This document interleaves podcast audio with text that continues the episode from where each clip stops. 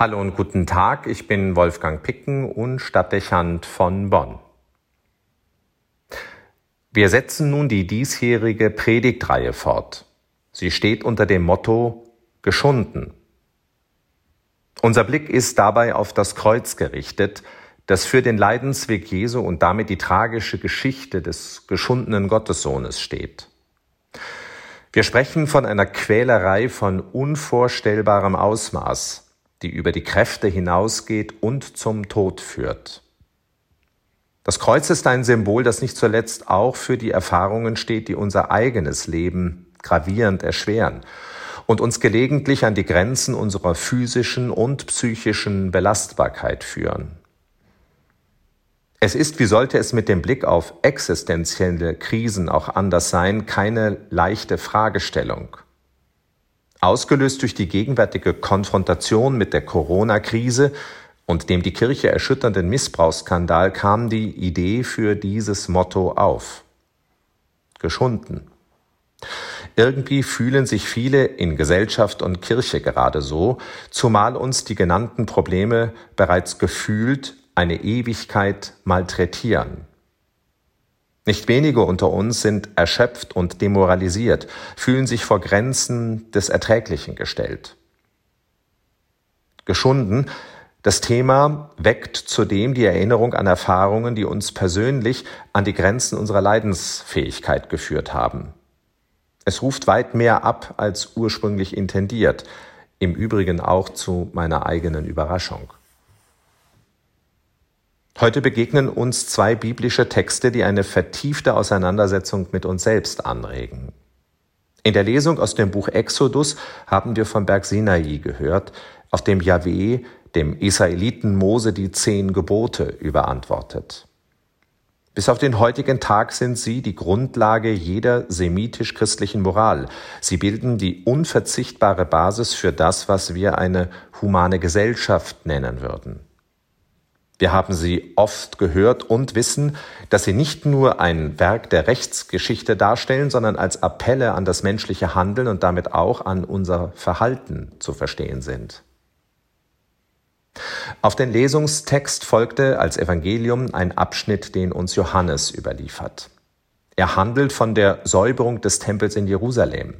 Jesus vertreibt die Händler und Geldwechsler, die sich im Inneren des heiligen Gebäudes niedergelassen hatten. Markant ist dabei besonders sein Ausruf. Mach das Haus meines Vaters nicht zu einer Markthalle. Jesus empört sich dabei nicht nur über die Entfremdung eines Sakralbaus. Der Zustand des Tempels steht für mehr.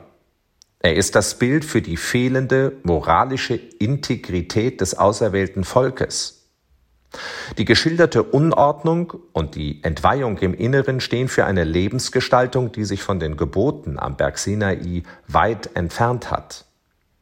Es haben sich Verhaltensmuster entwickelt und etabliert, die nur noch wenig mit dem zu tun haben, was mit dem Anspruch des Gottesvolkes zu verbinden wäre. Ich höre beide Texte und denke sehr unmittelbar an ein Wort des Apostels Paulus, das wir im Korintherbrief finden. Da heißt es, Wisst ihr nicht, dass ihr Gottes Tempel seid und der Geist Gottes in euch wohnt? Wer den Tempel Gottes zerstört, den wird Gott zerstören. Denn Gottes Tempel ist heilig und der seid ihr. Unweigerlich wird damit der Text von der Säuberung des Tempels zu einer Anfrage an jeden Einzelnen von uns.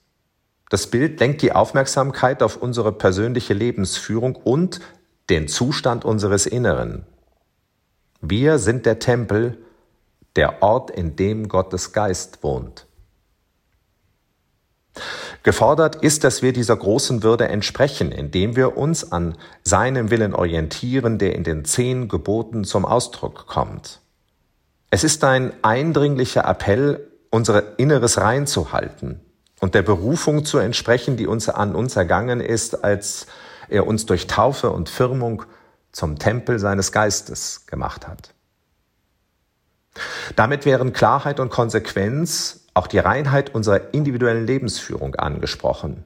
Es ist nach dem gefragt, was uns innerlich bestimmt und den wichtigsten Platz einnimmt. Wer oder was ist in uns lebendig? Du sollst neben mir keine anderen Götter haben, so heißt es im ersten Gebot. Allein die Konfrontation mit dieser Anfrage löst ein gewisses Unbehagen aus. Die meisten würden vermutlich ohne näheren Blick auf die Einzelheiten sofort einräumen wollen, dass es um den Tempel des eigenen Inneren nicht ideal bestimmt ist.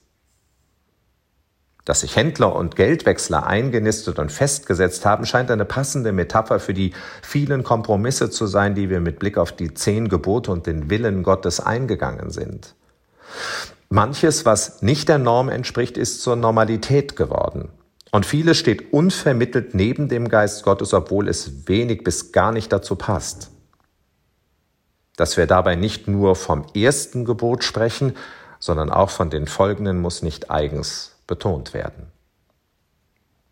Sicherlich dürfen wir in Anspruch nehmen, dass wir uns immer wieder um Ordnung bemühen.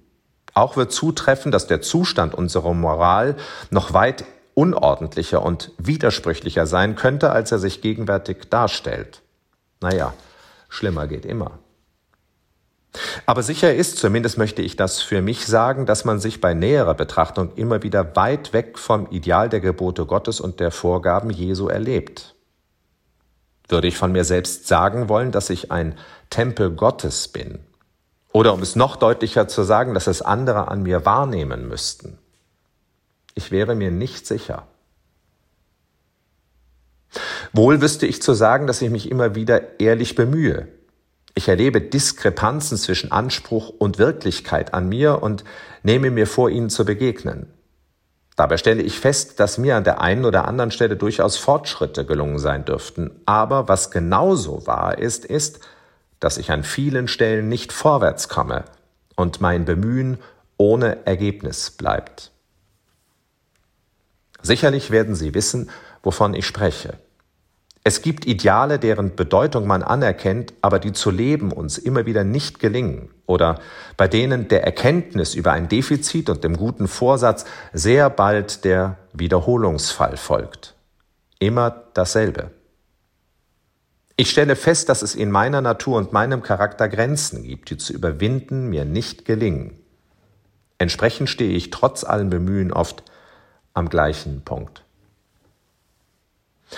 Es ist wie eine Sisyphusarbeit, die nicht zum gewünschten Erfolg führen will. Ich bin darüber nicht selten unzufrieden und ärgere mich über mich selbst. Über weite Strecken empfinde ich es als Quälerei und, da wären wir bei dem Begriff angekommen, und erlebe mich geschunden von mir selbst. Müde von der scheinbar zwecklosen Auseinandersetzung mit dem, was in meinem Wesen starr und widerständig bleibt und sich der Welt meiner Ideale nicht anpassen möchte. Selbstverständlich ist dieses Gefühl nicht immer gleich ausgeprägt, aber ich denke mir oft, dass es anders in mir aussehen sollte. Keine Frage, Jesus hätte so manches aus meinem Inneren zu vertreiben und ehrlich gesagt, ich würde mir das manchmal wünschen, weil es wenigstens zum gewünschten Ergebnis führen würde. So aber bleibt uns Menschen an bestimmten Punkten nur ein lebenslanges Ringen mit uns selbst und unserem Wesen. Ein Plagen oft ohne Nutzen, was in der niederdrückenden Wirkung gewichtiger sein kann als äußerer Misserfolg. Man wünscht sich dann eine andere Haut, eine Verwandlung und Heilung, wie in den Wundererzählungen der Heiligen Schrift beschrieben, und bleibt doch derselbe und dieselbe. Geschunden vom Ringen mit sich selbst. Man kann dem auch zu entkommen versuchen, indem man den moralischen Widerstand aufgibt und sich arrangiert. Aber jeder weiß aus Erfahrung, dass das die Gefahr mit sich bringt, dass sich Unarten auswachsen und verschärfen.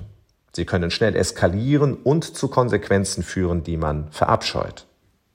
Also bleibt man im Kampf mit sich selbst und schindet sich weiter, wissend, dass man manche Fehler und Schwächen vermutlich mit ins Grab nimmt.